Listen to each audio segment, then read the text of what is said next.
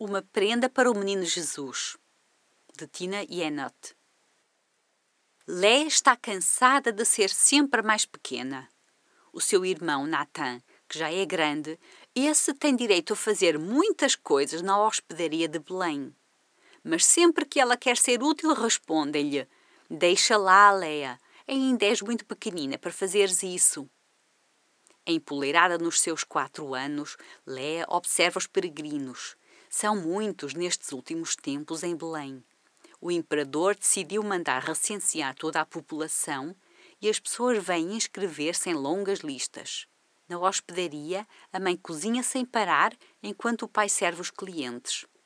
Todas as manhãs, Natan vai ao mercado comprar legumes, regatear e discutir os preços. Mas, como sempre, ninguém presta atenção a Leia, a mais pequena. Numa bela manhã, Leia não aguenta mais pega na sua manta preferida, a grande e vermelha que a agasalha e a reconforta de tudo, e vai procurar a mãe. Eu também gostava de ajudar. O Natan pode fazer tudo, mas eu.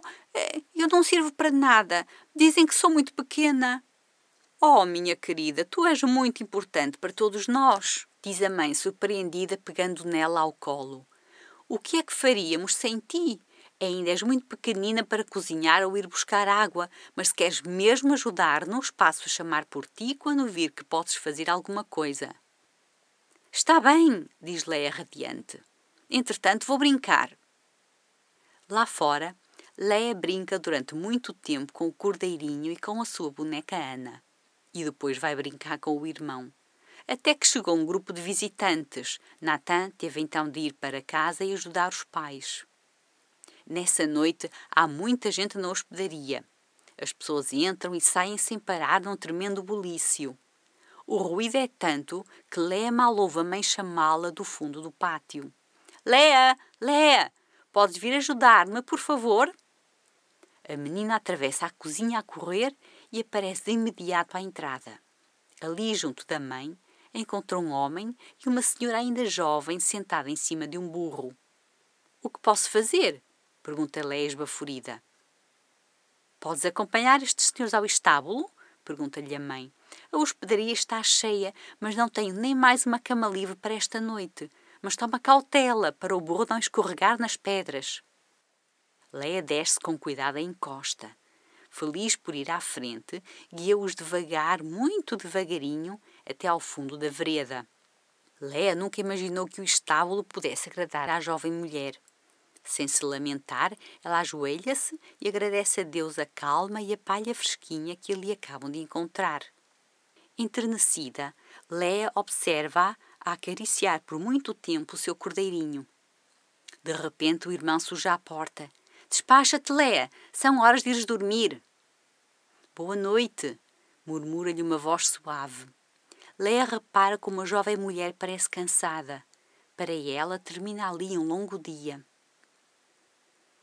De regresso à hospedaria, Léa vai deitar-se. Aconchegada no calor da cama, reza as suas orações embrulhada na manta. Os pais vêm depois dar-lhe um beijo e logo de seguida Léa voa para o país dos sonhos. Dorme profundamente quando, de súbito, em plena noite, quando tudo está calmo e silencioso, algo a faz despertar. É estranho, diz Léa para consigo. Há uma luz a brilhar no estábulo. Por que será? Precisarão os peregrinos de alguma coisa? Tenho de ir ver. De imediato, embrulha-se na manta ainda quente e desta vereda.